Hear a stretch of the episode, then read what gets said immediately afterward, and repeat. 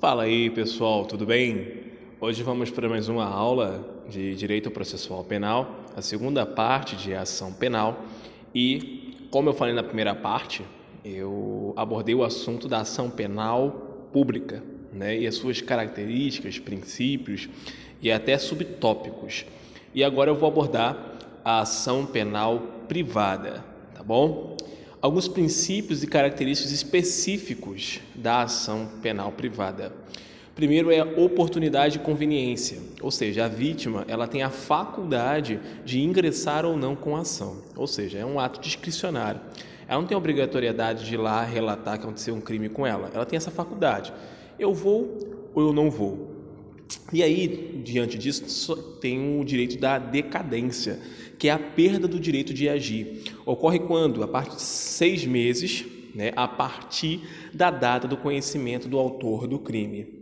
E a sua consequência é a extinção da punibilidade, ou seja, é, passou seis meses da, da, da data do conhecimento do autor do crime, eu não impedrei a ação penal privada decorrente do crime, eu perco o que? Esse direito. Direito do que? Da punibilidade.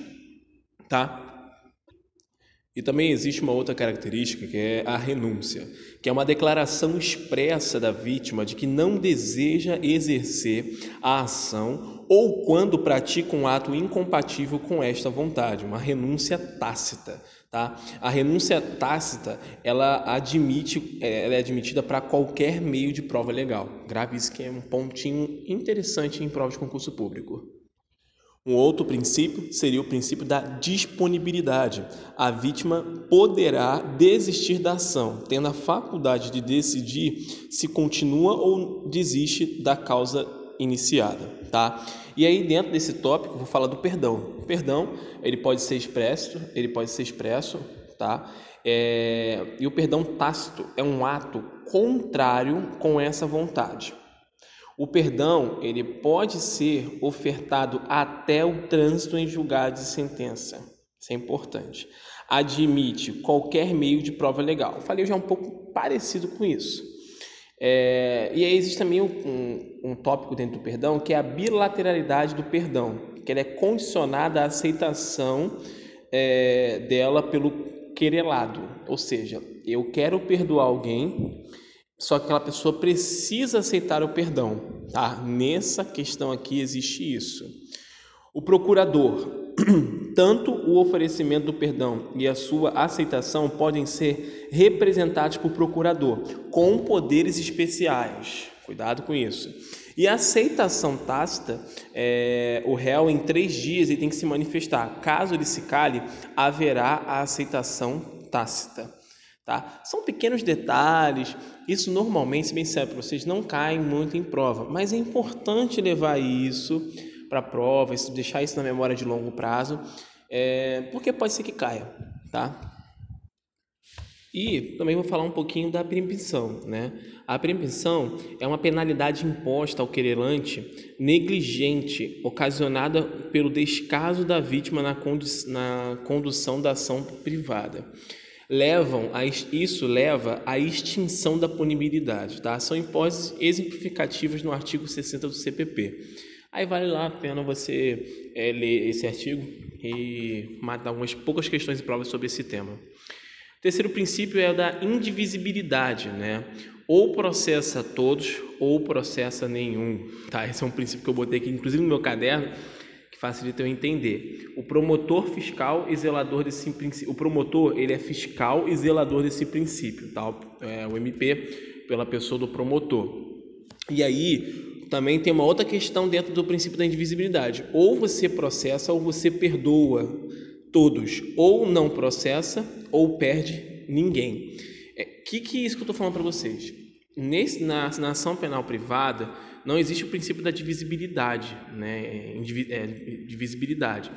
É, que lá na pública a gente falou que existia possibilidade. Cuidado, cuidado muito com isso, tá? Mas aqui não. Ou você denuncia todo mundo ou não denuncia ninguém. É meio que 880, tá? Cuidado com essa pequena diferença que pode ser em prova. É tão simples o, o, o legislador trocar a ação penal privada para ação penal pública. É simples. E você pode ler muito rápido se perder esse detalhe. E dentro de ação penal privada também, existem algumas pessoas e alguns nomes que são colocados e é importante você saber quais são esses nomes. A vítima ela é conhecida como querelante. O réu é o querelado. Eu coloquei aqui um mnemônico meio horrível, mas é bom.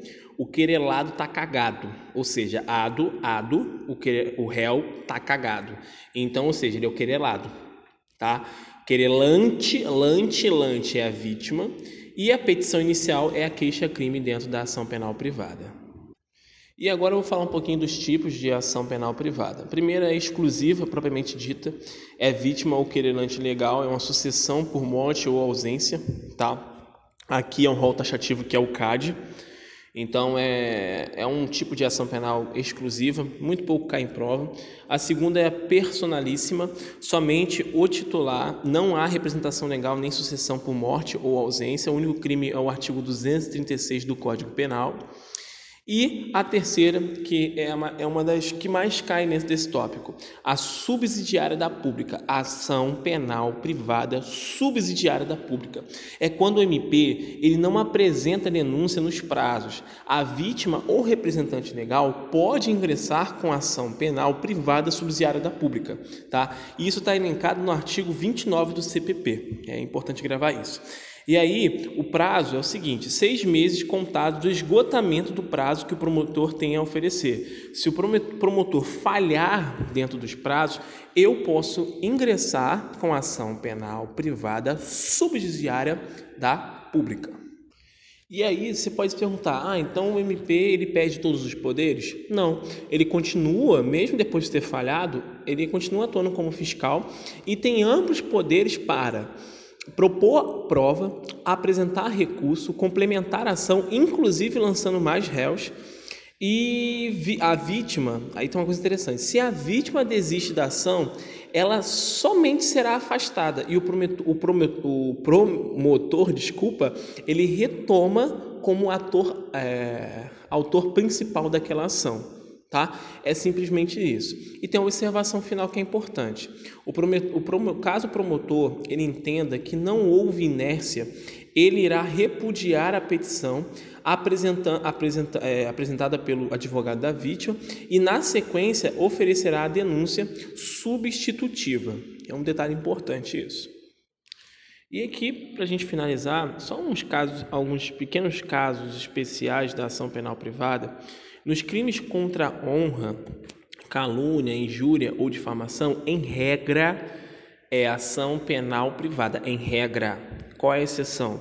Injúria discriminatória, ação penal pública condicionada à representação. E contra a honra de funcionário público pode optar pela ação penal privada ou ação penal pública condicionada à representação. Tem essa dualidade na característica de crimes contra a honra do funcionário público. Tá? Grave esse pequeno detalhe, principalmente essa parte final aqui, que é o que mais cai dentro dessas partes especiais de ação penal privada. Então, com isso, a gente fecha esse, esse conteúdo de ação penal é, como um todo. É importante, gente, esse, tópico aqui não tem segredo, é muitas questões. São muitas questões que você tem que fazer, inúmeras, enjoar de fazer questão. E aí você vai entender uma hora que o que normalmente é cobrado. É simples, tem crimes característicos que vão ser denominados para certa questão, eles cobram os mesmos detalhes, só muda o agente do, do é, Mário para Maria e, enfim, não tem, eles não têm para onde muito fugir, mas você não também pode fugir, você tem que encarar e fazer muitas, muitas questões, tá bom? Fiquem com Deus e bons estudos.